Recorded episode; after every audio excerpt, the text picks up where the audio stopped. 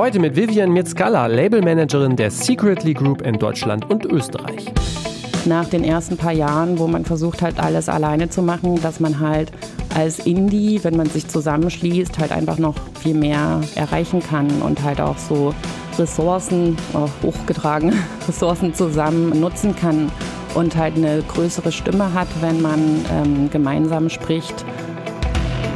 Herzlich willkommen beim Redfield Podcast mit Alexander Schröder. Die heutige Redfield Podcast Folge wird erneut durch König und Meier unterstützt. Wir nutzen die Produkte von König und Meier ja selber, sind total zufrieden damit, denn sie sind langlebig, absolut stabil und zuverlässig. Aber was sind das eigentlich für Produkte? König und Meier fertigen hochwertige Ständer, Stative, Sitze sowie Zubehör für Beleuchtung, Beschallung oder Studiotechnik. Jede Person, die einmal etwas mit Musik machen oder Events zu tun hatte, hat wahrscheinlich schon mal ein König und Meier Produkt in den Händen gehalten. Es gibt eine fünfjährige Produkt- sowie zehnjährige Ersatzteilgarantie und ihr könnt die Sachen im Handel kaufen oder euch auf www.k-m.de ein Bild machen. Ich freue mich heute, Vivian Mitzkala im Redfield Podcast begrüßen zu dürfen, der in Partnerschaft mit Ticketmaster entsteht. Vivian ist Labelmanagerin in Deutschland und Österreich für die Secretly Group, einer der größten internationalen Indie-Musikunternehmen, kann man glaube ich sagen. Und was sie da macht und wie sie da hinkam, das erzählt sie uns heute. Herzlich willkommen, Vivian. Hallo, ich freue mich hier zu sein. Ja, schön, dass du Zeit hast. Ähm, bei jedem Gast geht es vorneweg immer los. Wie ging es los in der Musikbranche? Wenn ich das richtig gesehen habe, stammst du aus einem kleinen Ort in Sachsen. Und ähm, da ist natürlich die große Frage, wie kommt man da zur Musik und zur Musikbranche? Also wie ist so bei dir losgegangen? Wow, okay, also ganz tief äh, zurück. Ähm, ja. genau, ich komme aus einem äh, äh, kleinen, okay, nicht Kaff, aber kleinen Ort namens Risa. Vielleicht dem einen oder der anderen bekannt äh, für die Risa-Nudeln sehr empfehlenswert. ähm, und ich glaube, ich bin zur Musik gekommen, ähm, typisch wie andere Teenager auf dem Land oder in der Kleinstadt, über das Jugendhaus, ähm, was ganz, ganz toll war. Ähm, und wo die Leute, die gerade angefangen haben zu studieren, ähm, immer noch äh, wieder zurückgefahren sind, um aufzulegen, ähm, der Jugend vor Ort neue, gute Musik äh, näher zu bringen. Und das hat mich tatsächlich total geprägt. Ähm, das ist tatsächlich schon ein bisschen später. Also es ging schon eher los als Teenager, dass man ja. halt einfach sich so als ähm, Abwendung natürlich auch von den Eltern ähm, ja, ja. der Musik zuwendet. Ähm, und dann, ja, das also seinen Weg andere. weitermacht, ne? Genau. Du hast dann später in Leipzig studiert, Kommunikations- und Medienwissen schafft, habe ich gesehen. Das bedeutet aber eigentlich, war der Weg in die Musikbranche nicht unbedingt vorgezeichnet oder war das schon auch irgendwie der Plan? Ähm, doch, tatsächlich. Ich war ganz ähm, strikt, äh, hatte ich meinen Plan vor Augen, dass ich Musikjournalistin werden wollte okay. und über Musik idealerweise schreiben, über Musik sprechen, Radiojournalistin in die Richtung und habe ähm, nach dem Abi damit auch angefangen, ähm, ein Praktikum zu machen bei einem sehr kleinen, sehr schönen Radiosender in Nürnberg, weil meine Schwester damals da studiert hat, ähm, bei Radio Z und ja. habe da in der Musikredaktion, ähm, äh, ja, wie sagt man, Praktikum gemacht, genau. Und in der Zeit dann gemerkt, dass so die Indie-Musik, die ich die ganze Zeit gehört habe, ähm, dass es da noch mehr gibt als nur das. Ähm, und dass tatsächlich da so ein ganzes Konstrukt auch dahinter äh, steckt mit Labels, mit Promoagenturen, mit ja, ähm, VeranstalterInnen. Und ähm, habe da so meinen ersten Moment gehabt, wo sich die Augen öffnen und man so merkt, okay, es ist jetzt nicht nur, ähm, ich mag das oder ich hasse das, sondern es gibt da halt noch ähm, dieses Konstrukt dahinter von ganz vielen Leuten, die da auch ähm, mit dran arbeiten. Und genau, das hat so meinen musikalischen Horizont erweitert in dem Moment und mich halt auch so interessiert gemacht an dem, ähm, was es da noch gibt. Habe dann aber weiter Richtung Musikjournalismus irgendwie so hingearbeitet mit ähm, ja, den unterschiedlichsten Praktikas in dem Bereich auch. Habe unter anderem äh, auch über Musik geschrieben bei mehreren kleinen ähm, äh, Websites und ähm, habe dann nach dem Studium, also ich war so die erste Generation Bachelor, wo man sich nicht so richtig auf irgendwas festlegen kann, sondern so halt einmal alles in den Kopf ja. gestopft bekommen hat. Und ähm, habe mich da so mit nicht ganz so gut gefühlt oder halt so ein bisschen, okay, jetzt lerne ich alles auf einmal, obwohl ich doch eigentlich Journalistin werden will oder Musikjournalistin. Ja. Ähm, und habe mich dann nach dem oder während des Bachelor-Abschlusses ähm, dann um ein Praktikum bemüht bei einem Label, was ich kannte über dieses Praktikum bei Radio Z. Ähm, Snow White hießen die, heißen die. Ähm, und habe dann das Praktikum bekommen, habe mich aber auch parallel auf ähm, einen Masterstudiengang beworben in Paderborn of all, all places, also Musik und ähm, ja. Äh, ja. Medien. Das war einer der wenigen äh, Studiengänge. Ist es, glaube ich, auch tatsächlich noch.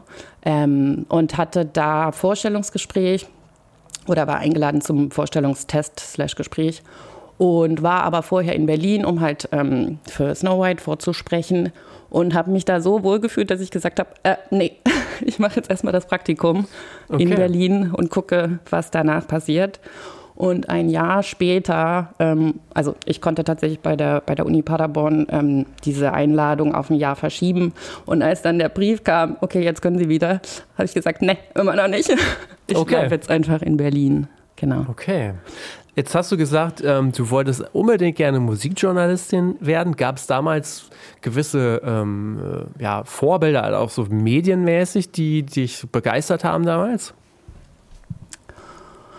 Ähm, ich glaube, damals tatsächlich auch eigentlich schon Pitchfork, wenn ja. mich nicht alles täuscht. Ähm, und natürlich auch so die lokalen Medien schon auch, also schon auch Musikexpress damals gelesen. Ähm, ja, da will ich jetzt nicht zu viel sagen, aber Musikexpress okay. hat man ja. schon auch gelesen. Okay. Würdest du denn sagen, ähm, diese vielen Stationen, die du dann so gemacht hast, die waren für dich oder die, für dich, du hast sie ja gemacht, die waren sicherlich lehrreich. Würdest du das denn anderen Leuten, die jetzt anfangen, auch empfehlen? Zu sagen, schnuppert mal einfach überall rein, macht mal mehrere Stationen, bevor ihr euch irgendwie festlegt und euch dann eben entscheiden könnt, pff, Studium meine ich nicht mehr oder in eine andere Richtung gehend?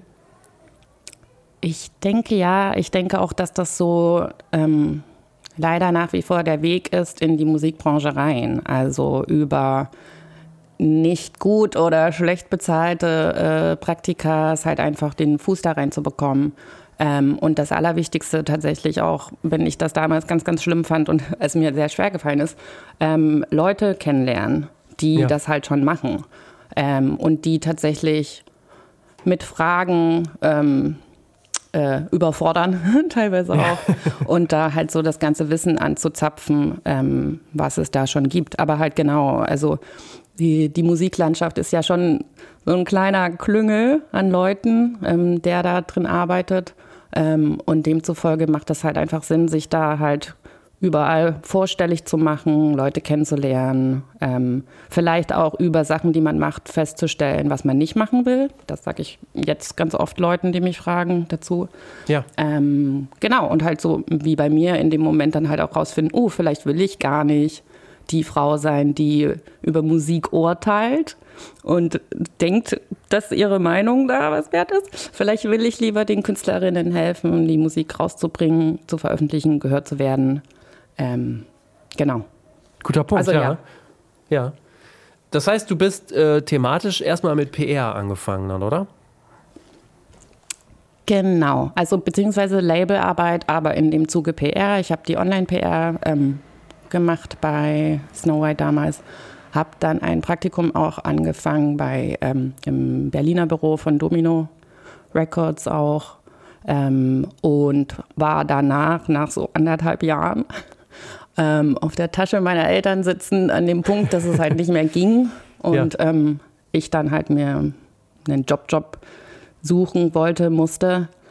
Ähm, und hatte dann so kurz Leerlauf und habe dann aber eine Stelle bei Verstärker ähm, angefangen, große Musik-PR-Agentur zu der Zeit. Ähm, und dann hat sich das irgendwie alles so gefügt, dass die Person, die ich unterstützen sollte, aufgehört hat. Und dann habe ich quasi da für, ich glaube, sieben Jahre Online-PR gemacht für die unterschiedlichsten ja. ähm, KünstlerInnen.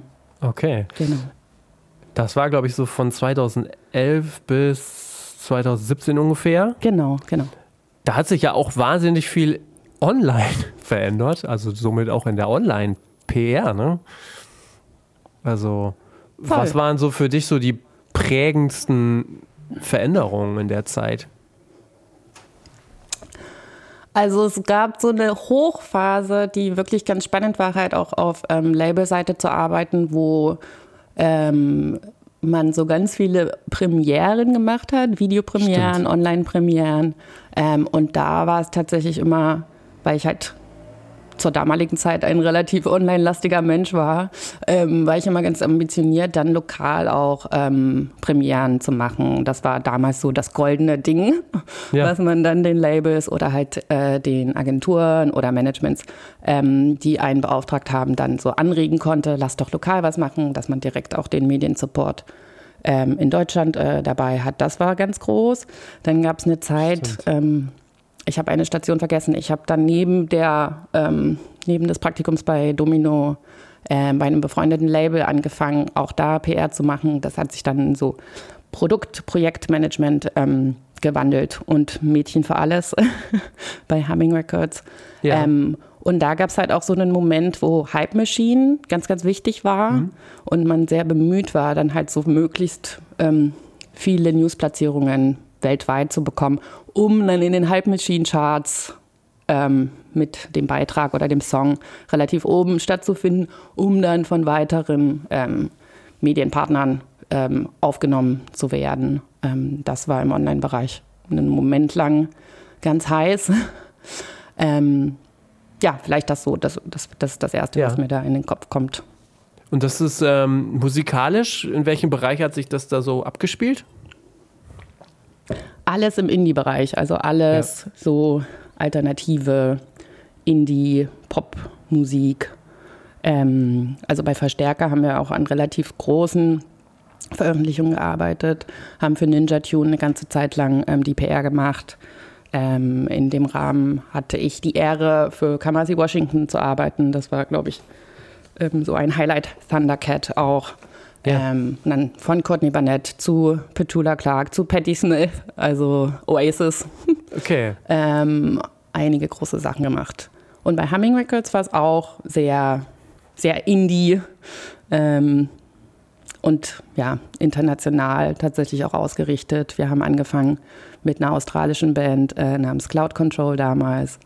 Ähm, und ja, Indie. Und das ist einfacher, äh, wenn man, oder wenn du da zurückblickst, einfacher für eine für einen sehr großen Act dann die Promo zu machen oder für einen sehr kleinen Act? Weil ich kann mir vorstellen, es ist ja nicht beides unbedingt gleich, sondern man hat ganz unterschiedliche Herangehensweisen und ja auch dann Ziele.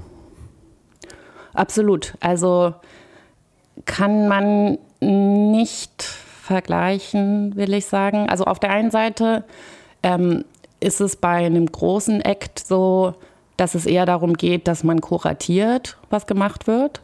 Und dass man halt ähm, auch mit einer limitierten Verfügbarkeit ganz oft äh, umgehen muss, dass man dann halt ähm, ganz klar äh, festgesteckt bekommt, okay, der Künstler, die Künstlerin äh, steht für, ich sag mal jetzt drei deutsche Interviews zur Verfügung und man dann halt im Team ganz klar bespricht, okay, was sind so was sind so die Next Steps, Next Looks, die halt diese Veröffentlichung oder der Künstler, die Künstlerin braucht ähm, und danach dann arbeitet.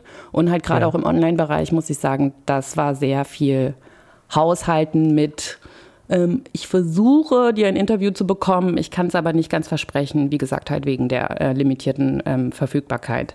Ja. Während bei einer kleinen Veröffentlichung ähm, oder kleineren ähm, man, man natürlich auch noch so ein bisschen ähm, Erklärungsarbeit auch leisten muss und ähm, die Leute öfter darauf hinweisen, dass es sich lohnt, sich damit auseinanderzusetzen ähm, und da auch tatsächlich mehr machen kann und viel kleinteiliger teilweise auch arbeitet. Ähm, aber beides ist, ist spannend, muss ich sagen. Ja, ja, ja, okay. Das heißt, du hast viele Jahre damit verbracht, PR zu machen, Online-Promotion, aber auch gleichzeitig immer so ein Teil Label-Management. Genau, genau, ja. Okay. Da sitzt man dann und, bis 2 äh, Uhr, ja. 3 Uhr nachts ähm, und packt Promo-CDs und fragt sich, warum man das macht. Ja. ähm, genau. Aber gleichzeitig, um da auch nochmal so den, ähm, die, die, die, den, den Weg zu finden zu dem, was ich vorhin gefragt habe, das, weil im Grunde genommen ist das auch mein Weg damals über die PR gewesen. Eigentlich ist ja das auch der einfachste Weg, oft in die Musikbranche zu kommen, ne? über PR. Wenn du das so sagst, okay. Das ist so meine Wahrnehmung. Also, das ist so ein bisschen, da wird immer irgendwie, da, da wird, werden immer junge Leute gesucht, die irgendwie ja, promoten wollen. So, ne? Ja, verkaufen okay. wollen. Ja, also ich würde vielleicht gar nicht sagen verkaufen. Ähm, es geht ja schon darum, dass man ähm, die KünstlerInnen so äh, präsentiert, wie sie gesehen werden will. Ne? Deswegen weiß ich nicht, mhm. ob ich es jetzt verkaufen nennen würde. Ähm, aber also aktuell merke ich auf jeden Fall auch, dass im PR-Bereich ähm, die Leute leider auch so langsam abziehen und es weniger werden. Und von daher bräuchten wir, glaube ich, auch wieder welche, ähm, okay, die danach ja. kommen wollen. Ähm, auf der anderen Seite denke ich aber auch, dass halt gerade im Live-Bereich ähm, es relativ ähm, händeringend Leute gesucht werden, halt von der Produktion zu ähm, Booking-Agenturen, zu lokalen Präsenten. Äh, äh, lokalen Promotern, ja. ähm, gibt es auf jeden Fall ganz, ganz viele Bereiche, wo man äh, anfangen könnte. Mit Sicherheit, das stimmt. Okay, das heißt, ähm, wann kam für dich dann der Schritt, quasi diese Jobs zu verlassen, um dann, glaube ich, direkt zu Secretly zu wechseln? Was war da so der Auslöser? Wie genau. kam es dazu? Ähm, es war, also wir haben angefangen für ähm, Secretly beziehungsweise für eins der Labels für Jack Jaguar ähm, zu arbeiten und an dem Bonnie Iver Album ähm, 22 A Million ähm, zu arbeiten, was für mich natürlich so, wow, Bonnie Iver, einer ja. der wichtigsten Künstler damals für mich, ähm, ganz, ganz toll war und in dem Zuge halt auch schon so äh, Future-Kolleginnen äh, kennengelernt. Ähm, und dann war es ganz banal tatsächlich, dass die eine Person in Deutschland gesucht haben und dass ähm, mir mehrere Menschen, mit denen ich so über ähm, mehrere Ecken zusammengearbeitet habe, äh, diese Ausschreibung weitergeleitet haben mit dem Kommentar, hier, falls du jemanden kennst, Zwinker, Zwinker.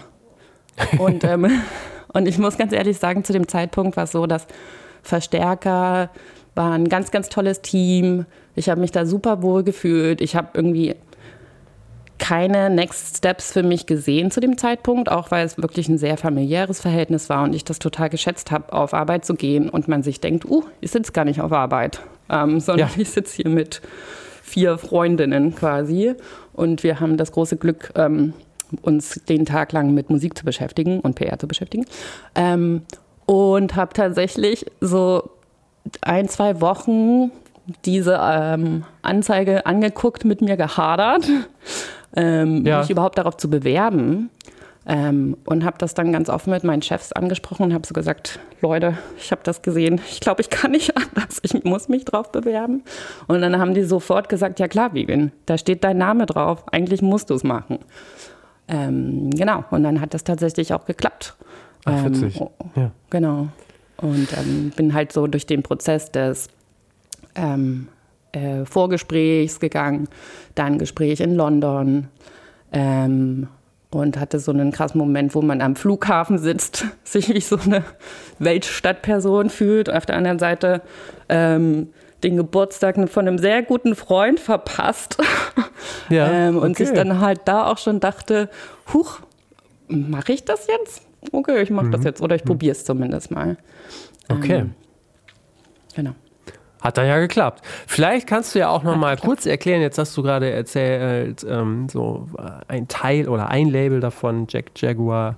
Äh, vielleicht kannst du noch mal ganz kurz so die Secretly Group, wie sie aktuell auftritt, ähm, in ihren Strukturen einmal kurz erklären. Was gehört dazu, dass die Leute, die sich jetzt noch gar nicht damit groß beschäftigt haben, einmal Bescheid wissen? Absolut. Mein Lieblingssatz, den ich sehr oft die letzten fünfeinhalb Jahre sagen musste. Ähm, die Secretly Group ist eine ähm, Indie-Label-Gruppierung äh, von drei beziehungsweise jetzt mittlerweile vier amerikanischen Indie-Labeln. Ähm, dazu gehören Dead Oceans, Secretly Canadian und Jack Jaguar. Das vierte Label ist ähm, Satisfactory von Phoebe Bridgers, was jetzt auch äh, unter dem Schirm mitläuft. Ähm, und das ist quasi so das Setup ähm, für Deutschland oder die vier Labels, die ich in Deutschland betreue. Darüber hinaus gibt es aber noch ähm, weitere Labels, die zur Labelgruppe in US dazugehören und teilweise aus UK raus ähm, auch für Deutschland noch gearbeitet werden. Da gehört Numero Group dazu. Das ist so ein ähm, Reissues ähm, Vinyl-Label mit Hauptsitz in Chicago. Und ähm, da gehört noch dazu ähm, Ghostly International, äh, die jetzt auch eine weitere Unterlabelgruppe gegründet haben und da eher so im elektronischeren, experimentellen, äh, mehr Hip-Hop-lastigen äh, Bereich unterwegs sind.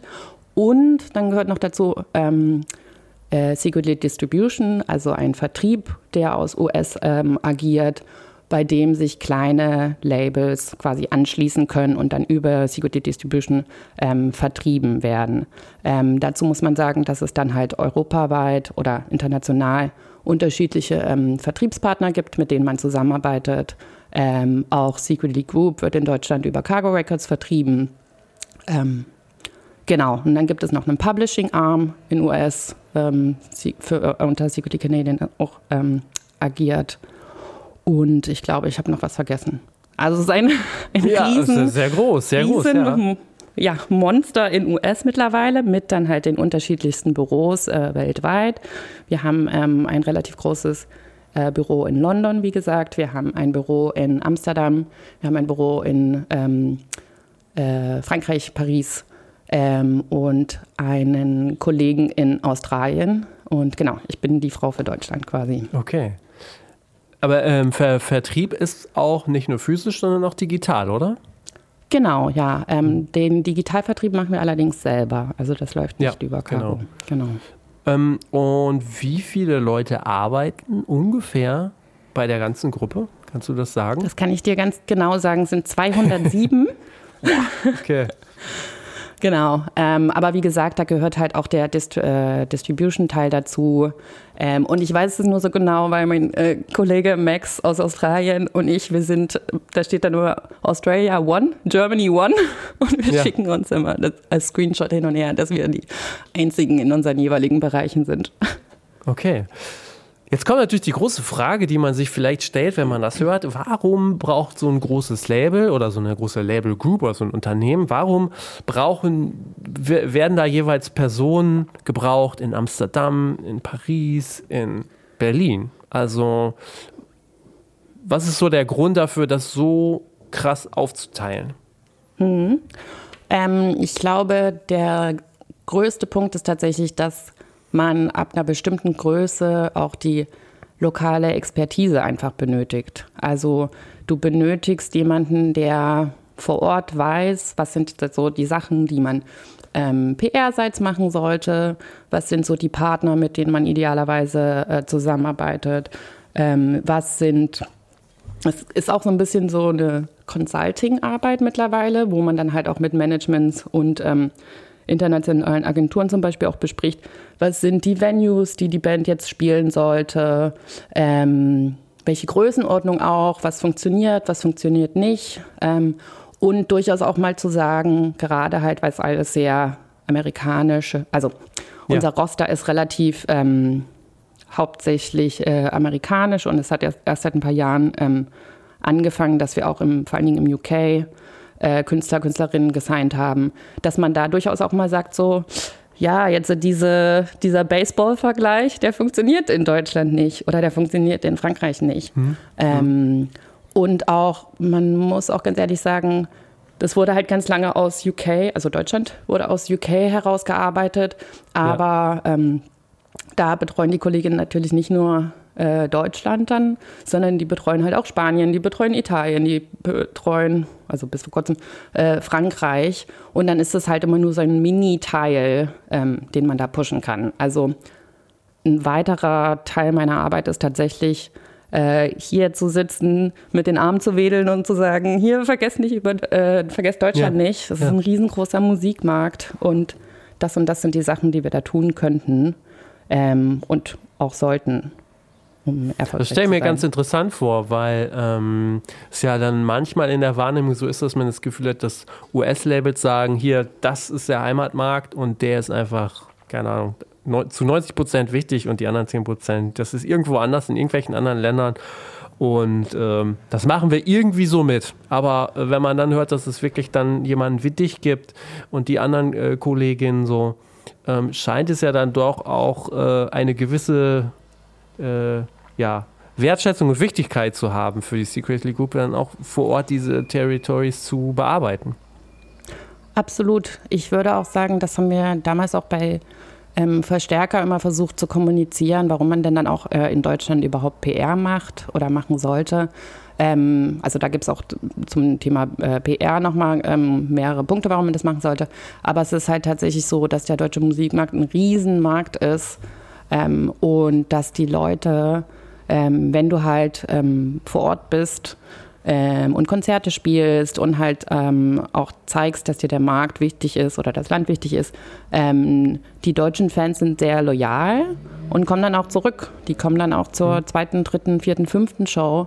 Und man merkt halt manchmal, dass es da so einen Delay gibt mit der Stellenordnung oder der Größe von einem Künstler, Künstlerin in US oder UK, ja. ähm, bis man dann halt in Deutschland ankommt und auf einmal anstatt von einem Tausenderladen einen 200er-Laden spielen muss ähm, und sich die Acts natürlich fragen, hey, warum? Aber weil da halt einfach zu spät quasi angefangen wurde, ähm, solche anderen Gebiete auch mitzudenken oder ja, den, den Weg dahin zu suchen.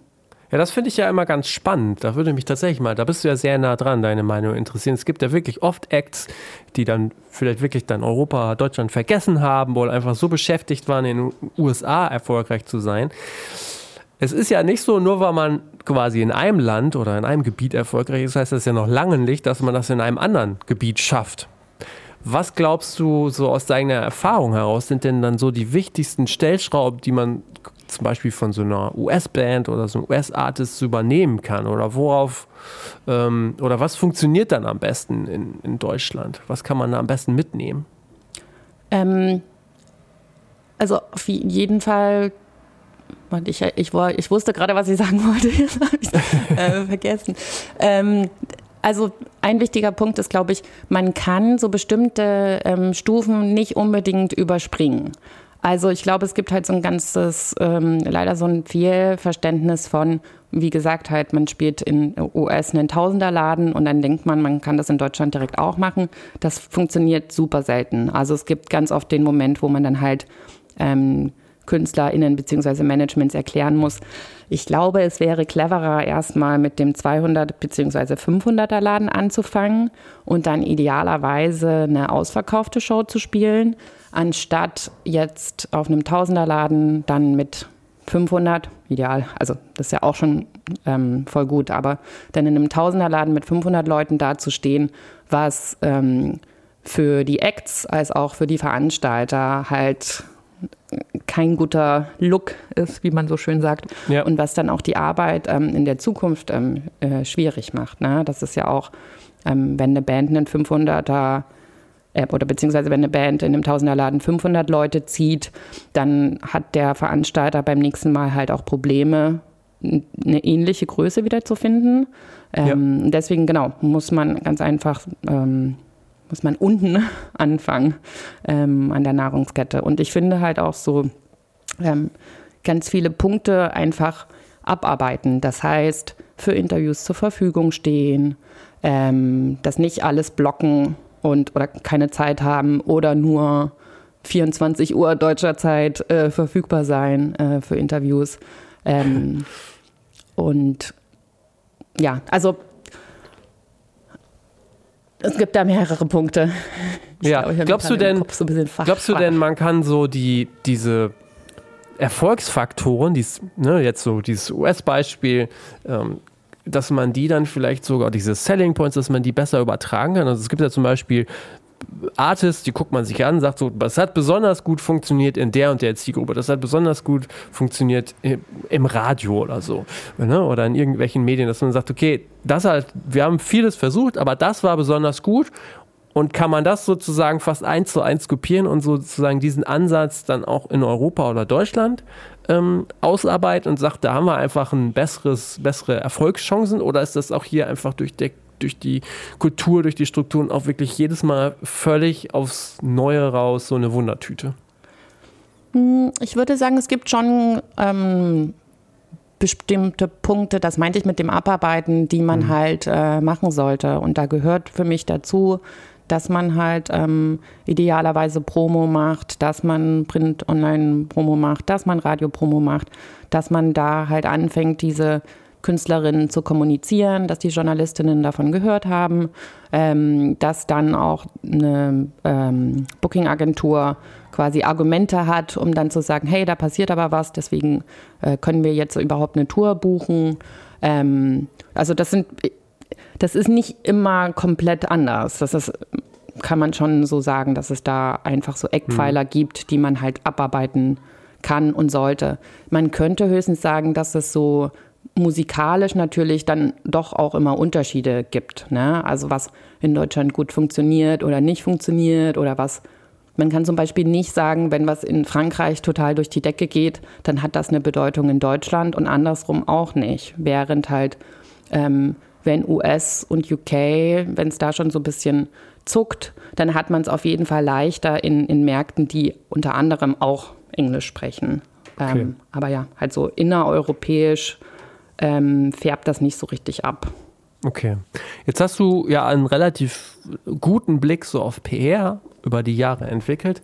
Wenn du jetzt mal so schaust, wie ihr das jetzt angeht und macht. Welche Kanäle sind für euch gerade am wichtigsten? Du hast ja natürlich gerade gesagt, alles abarbeiten, aber es gibt doch auch bestimmt so bestimmte Kanäle, wo du sagst so, oh, das ist eigentlich gerade höchste Priorität oder das hat wirklich, das ist wirklich wichtig. Ich denke da gerade wieder sehr, sehr viel drüber nach, tatsächlich, ähm, auch so mit den aktuellen Veröffentlichungen von uns. Und ich muss ganz ehrlich sagen, es, ist, es gibt nicht mehr nur eine Sache, die man machen muss und dann geht es durch die Decke, sondern halt wirklich, wie ich meinte, man muss so bestimmte Punkte einfach abarbeiten. Du musst halt wirklich idealerweise die Print- und Online-Features bekommen.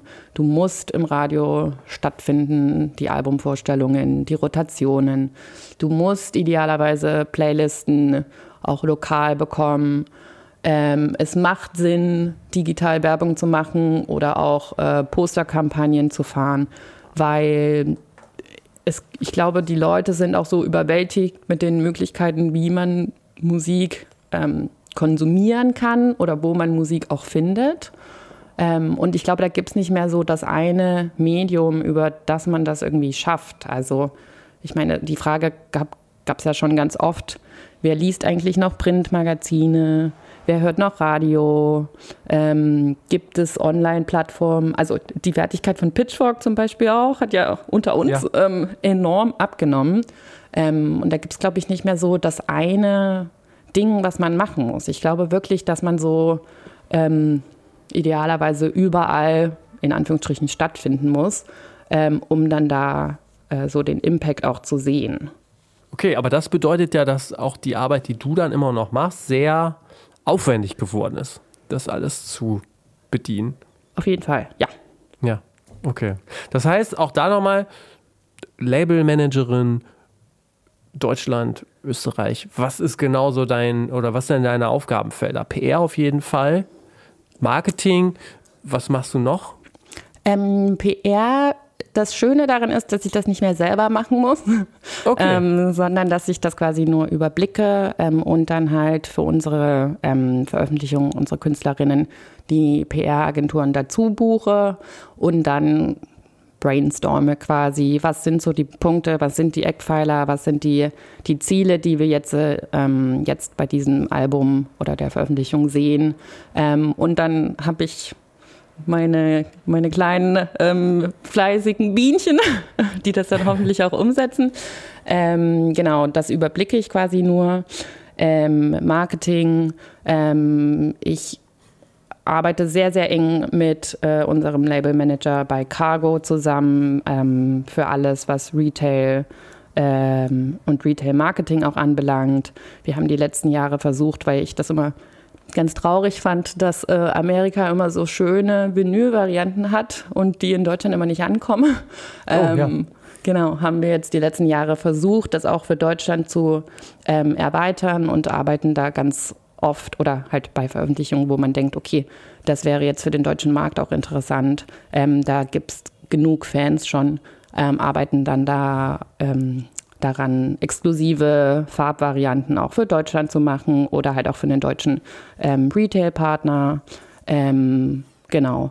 Dann, was ich vorhin meinte, das ist halt auch sehr viel Consulting. Man spricht ganz viel mit den ähm, lokalen Bookern, ähm, hält dann wiederum Rücksprache über meine Kolleginnen, auch mit den Agenten, Agentinnen, ähm, über so weitere Tourpläne, Konzertpläne. Was sind Festivals? Welche Festivals sollte man spielen? Ähm, ja, ich vergesse auf jeden Fall noch was, aber. Okay, muss es äh, erwähnen. Aber das ist ja schon auch viel für eine Person, ne? das alles dann auch für mehrere Labels zu überblicken. Auf jeden Fall. Ja, okay. Ähm, du hast ja gerade die Tonträger angesprochen. Das fand ich nochmal ganz interessant, weil ich ja auch gesehen habe, dass es bei der CO Pop dieses Panel gab über die Zukunft physischer Tonträger. Da saßt du ja mit dabei. Genau. Ähm, würde mich tatsächlich jetzt auch mal so in dem Zusammenhang interessieren, ähm, wie ist denn so euer Fazit oder dein Fazit auch gerade so mit deinem alltäglichen Geschäft? Ähm, das große Fazit ist, äh, dass in Deutschland der physische ähm, Markt im Vergleich zu anderen Märkten, ähm, vor allen Dingen im Indie-Bereich, äh, sehr stabil noch ist.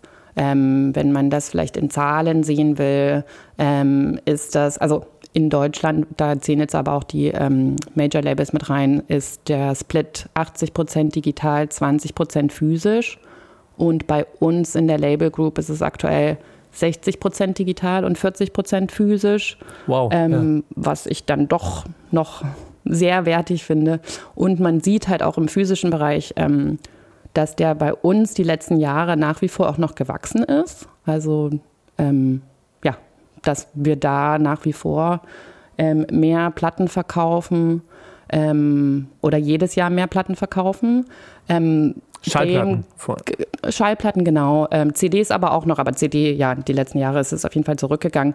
Aber okay. genau, wir verkaufen das physische Format jedes Jahr mehr und mehr.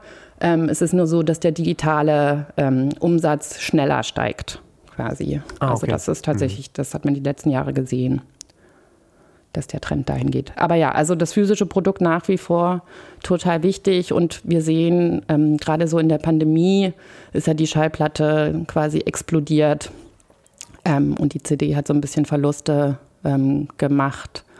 Und jetzt sieht man so bei einigen Veröffentlichungen, dass die Leute so zur CD tendieren, manchmal auch zur Kassette.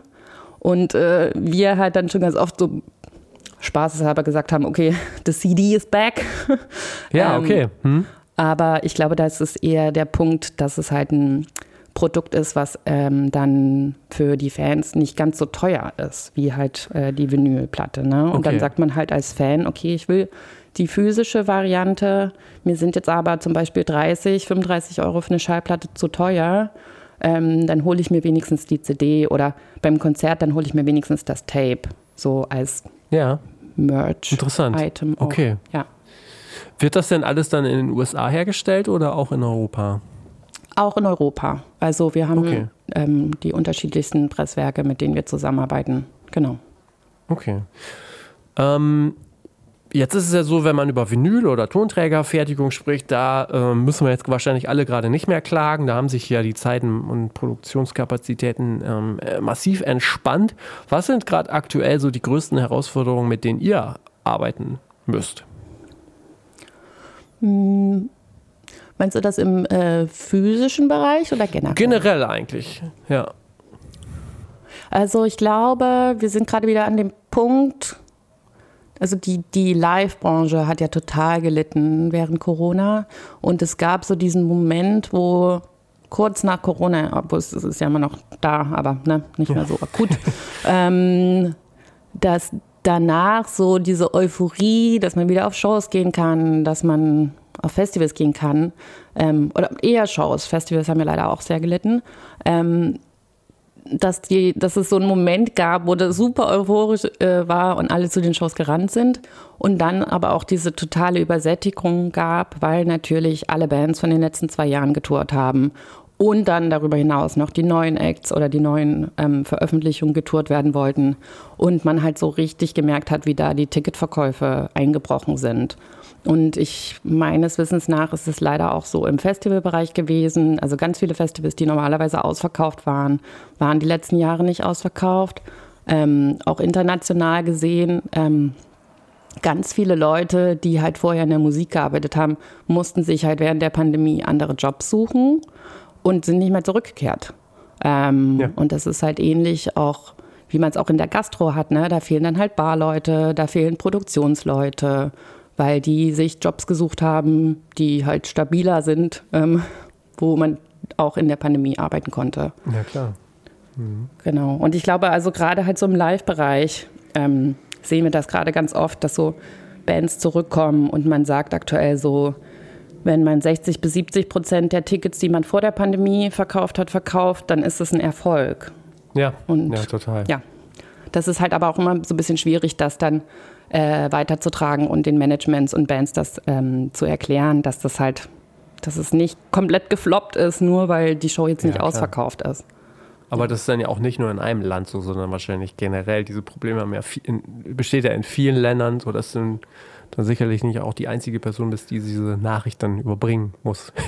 Ja, absolut. Aber man merkt das schon auch, ähm, dass es Deutschland, glaube ich, noch mal ein bisschen mehr getroffen hat, auch einfach weil ähm, ich glaube, ganz viele Bands und Agenten das auch mehr auf dem Schirm hatten, dass man halt Deutschland überhaupt spielen muss. Also ja. ähm, zum Beispiel im Vergleich meine Kollegen in ähm, Frankreich, ähm, da sind Live-Shows, aber vielleicht ist es auch so die französische Mentalität, da war ja auch Corona so ein bisschen anders ähm, gesehen als äh, zum Beispiel hier. Ähm, die Shows sind wirklich meistens ausverkauft. Was vielleicht aber dann auch damit zusammenhängt, dass man da dann nur in Anführungsstrichen Paris spielt und halt nicht noch drei andere Städte, wie man es ja. ja. in Deutschland ganz ja. gerne macht. Ja. Okay. Verstehe. Ähm, okay. Was mich nochmal so interessieren würde, gerade in so einem großen Konstrukt, ihr seid eine große Firma, du sitzt dann äh, so ein bisschen alleine in Deutschland. Wie schaffst du es da so, äh, sag mal, als Außenposten, so auch äh, innerhalb dieser Firma, ähm, so die Infos zu kriegen, zu, auch einfach zu wissen, was passiert gerade, gerade wenn ihr keine deutschen Acts habt? Ähm, das stelle ich mir manchmal auch immer noch sehr schwierig vor. Ähm, ich kann dir auf jeden Fall sagen, dass sich das sehr, sehr, sehr, sehr, sehr verbessert hat in den letzten ähm, ich würde sagen, drei Jahren. Ähm, ganz am Anfang, als ich angefangen habe bei Secretly, war es wirklich so, wir hatten, ähm, oh, ich habe jetzt vergessen, wie dieser Messenger-Service hieß, nicht AIM. Aber irgendwas in die Richtung. Äh, haben wir ja. damals benutzt, um sich halt Kurznachrichten zu schreiben. Und sonst war halt wirklich alles Mail und Telefon. Ja. Und das klingt jetzt so, als wäre das zehn Jahre her, ist es aber noch gar nicht, ähm, okay. sondern nur fünfeinhalb. Ähm, so haben wir damals äh, kommuniziert. Ähm, und da gab es aber auch schon so einmal wöchentlich so ein Meeting, wo wirklich alle von der Label Group äh, drauf waren ähm, und man sich quasi geupdatet hat, was bei den aktuellen Veröffentlichungen gerade passiert, ähm, was noch fehlt und so weiter und so fort. Und diese Struktur hat sich die letzten Jahre total geändert, modernisiert. Wir nutzen ganz, ganz viel Slack, ähm, dieses Kommunikationstool. Ja. Ähm, wir haben während Corona und auch vorher schon ähm, angefangen zu den Projekten aller zwei Wochen tatsächlich Calls und Zooms äh, zu führen. Darüber hinaus dann noch ähm, spezifisch zu den unterschiedlichen ähm, Bereichen Calls wöchentlich oder zweiwöchentlich. Ähm, da gibt es dann einen Marketing-Call, da gibt es einen Creative-Call, da gibt es einen, weiß nicht was, Call. Ähm, also man verbringt sehr, sehr viel Zeit auf ganz vielen Zooms. Ähm, was ich aber total gut finde und ich weiß auch so, meine Kolleginnen in US, UK haben dann nicht immer Bock, die Kamera anzumachen, aber das ist dann tatsächlich so der Moment, wo man seine Kolleginnen äh, sieht. Stimmt, ja. Ähm, genau, und ganz am Anfang ähm, war ich auch relativ oft in London, also so alle drei Monate, um halt da ähm, einfach Zeit mit den Kolleginnen auch zu verbringen, um sich in echt abzudaten, was passiert. Ähm, und das hat natürlich wegen Corona so ein bisschen aufgehört, aber auch, weil wir natürlich jetzt nicht mehr für alles hin und her fliegen wollen und da halt auch so ähm, mit dem Umweltgedanken ähm, ja. da die Vorteile von Zoom äh, durchaus auch nutzen. Aber ja, ja also ich muss ganz ehrlich sagen, dadurch, dass ich da schon so gewohnt war, über Slack und halt alle möglichen ähm, ähm, Formate zu kommunizieren, war das für mich während Corona gar nicht so, so eine Neuheit, sondern halt eher, das ja. hat sich so äh, eingebürgert, dass es halt jetzt meine Kolleginnen auch ganz viel mehr machen, tatsächlich. Mhm. Und vielleicht nochmal zu dem Punkt, dass ich alleine bin. Ich muss das so ein bisschen äh, korrigieren. Also wir haben ja mit äh, Cargo einen Partner, mit dem wir seit, ich glaube jetzt auch 20 Jahren äh, zusammenarbeiten. Und ähm, da habe ich meinen Labelmanager, mit dem spreche ich einmal die Woche zwei bis drei Stunden. ähm, dann gibt es da das äh, Promo-Team, mit dem wir eigentlich relativ regelmäßig zusammenarbeiten. Ähm, und da hat man sich natürlich auch nach dieser Zeit eingespielt und kommuniziert auch schneller als, als am Anfang. Ähm, und darüber hinaus habe ich im UK ähm, jetzt zwei beziehungsweise zweieinhalb Kolleginnen, die mir auch zuarbeiten, so gut es geht. Ähm, auch ähm, ich bin dann manchmal auch so ein bisschen pragmatisch und packe die Kolleginnen auf CC und switch einfach auf Englisch in der E-Mail, wenn ich ja. weiß, dass die dann halt auch aushelfen können. Also genau, um das vielleicht mal zu nochmal gerade zu stellen, dass ich dann nicht allein allein bin, okay. sondern halt wirklich ja. auch Leute habe, die mir zuarbeiten. Was mich jetzt nochmal interessieren würde, jetzt hast du natürlich nicht diese Gruppe geformt und bist quasi nicht so in diesem Business jetzt so drin, dieses, diese Organisation. Aber du so als, naja, so interne, die das Ganze auch so ein bisschen organisatorisch von außen betrachten kann, sage ich jetzt mal vorsichtig. Was glaubst du, wenn, wenn ich jetzt sage, so, ey, das ist ja total cool, ich habe eh irgendwie total gut befreundete Labels, wir wollen auch eine Label Group machen. Wo sind denn da so die, die wirklichen Vorteile? Was kann man kombinieren? Wo sind die Gefahren? Ähm, sehr gute Frage. Ich, und ich, ja, das ist, glaube ich, das ähm, ein sehr gutes Beispiel, warum das überhaupt gemacht wurde. Man hat halt so gemerkt, ähm, nach den ersten paar Jahren, wo man versucht halt alles alleine zu machen, dass man halt als Indie, wenn man sich zusammenschließt, halt einfach noch viel mehr erreichen kann und halt auch so äh, Ressourcen, oh, hochgetragen, Ressourcen zusammen äh, ja. nutzen kann und halt eine größere Stimme hat, wenn man ähm, gemeinsam spricht. Deswegen gibt es ja auch die unterschiedlichsten Indie-Verbände, den VOT in Deutschland zum Beispiel. Ähm, genau, und da halt einen anderen Impact hat, als wenn alle ähm, alleine arbeiten. Ich glaube, der Nachteil ist, oder Nachteil in Anführungsstrichen, ich glaube, was man halt, ähm, wo man gucken muss, ist, inwiefern die Labelidentität dann der einzelnen Labels noch gegeben ist. Also was ja. sind so die, vor allen Dingen halt musikalisch, würde ich sagen. Ähm, aber ansonsten sehe ich da eigentlich nur Vorteile, sich zusammenzuschließen ähm, und halt gemeinsam dann zu überlegen, ähm, ja, was macht man Promo-Seits, was macht man Marketing-Seits, was sind die Geschichten, die man weitertragen will, weil das ist ja was, was bei jeder Veröffentlichung immer Teil ist. Ne? Also das ändert mhm. sich nicht. Natürlich ändern sich die Geschichten, es sind andere Veröffentlichungen, aber halt so die Strukturen dahinter, was man besprechen muss, Produktionsvorläufe, ähm, PR etc. pp. ist ja alles immer sehr ähnlich. Deswegen macht es da ja. total Sinn, sich auszutauschen Stimmt. und das gemeinsam ähm, zu machen. Glaubst du denn, also ihr seid ja, die Gruppe ist ja musikalisch jetzt relativ so ähm, gut beieinander, sag ich mal, in so, einer in so einem bestimmten Bereich. Glaubst du, es würde auch Sinn machen, wenn man da jetzt was quasi völlig anderes noch mit reinnimmt in so eine Gruppe? Dass das auch aufgehen könnte?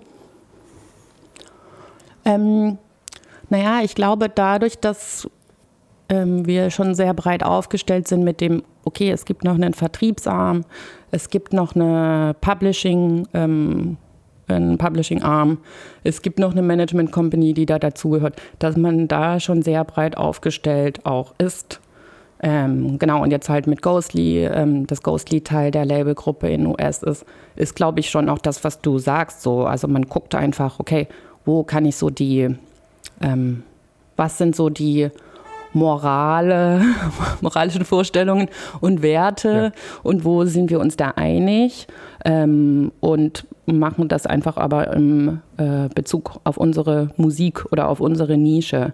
Aber trotzdem in so bestimmten Punkten ähm, ähm, ist man ja einer Meinung, halt, dass man halt Indie sein ja. will und bleiben will.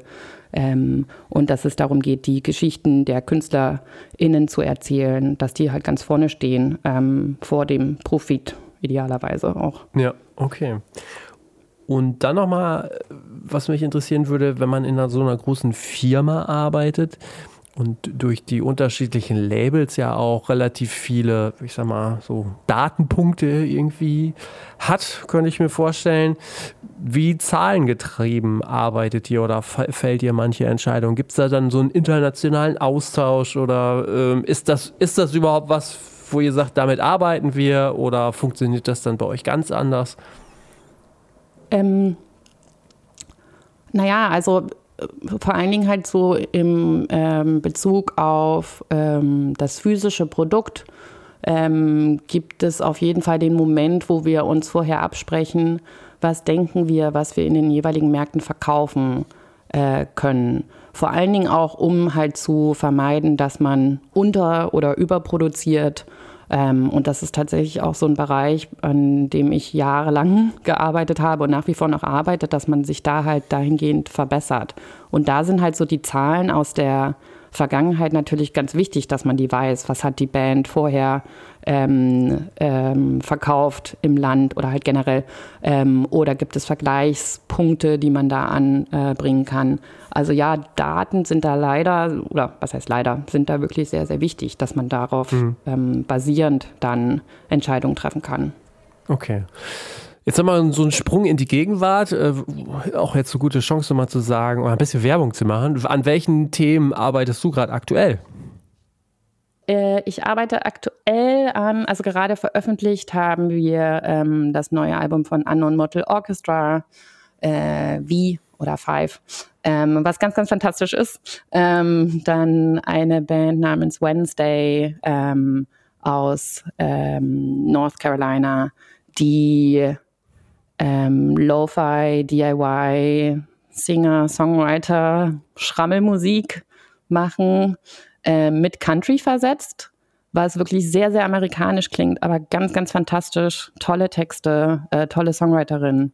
Ähm, und was noch?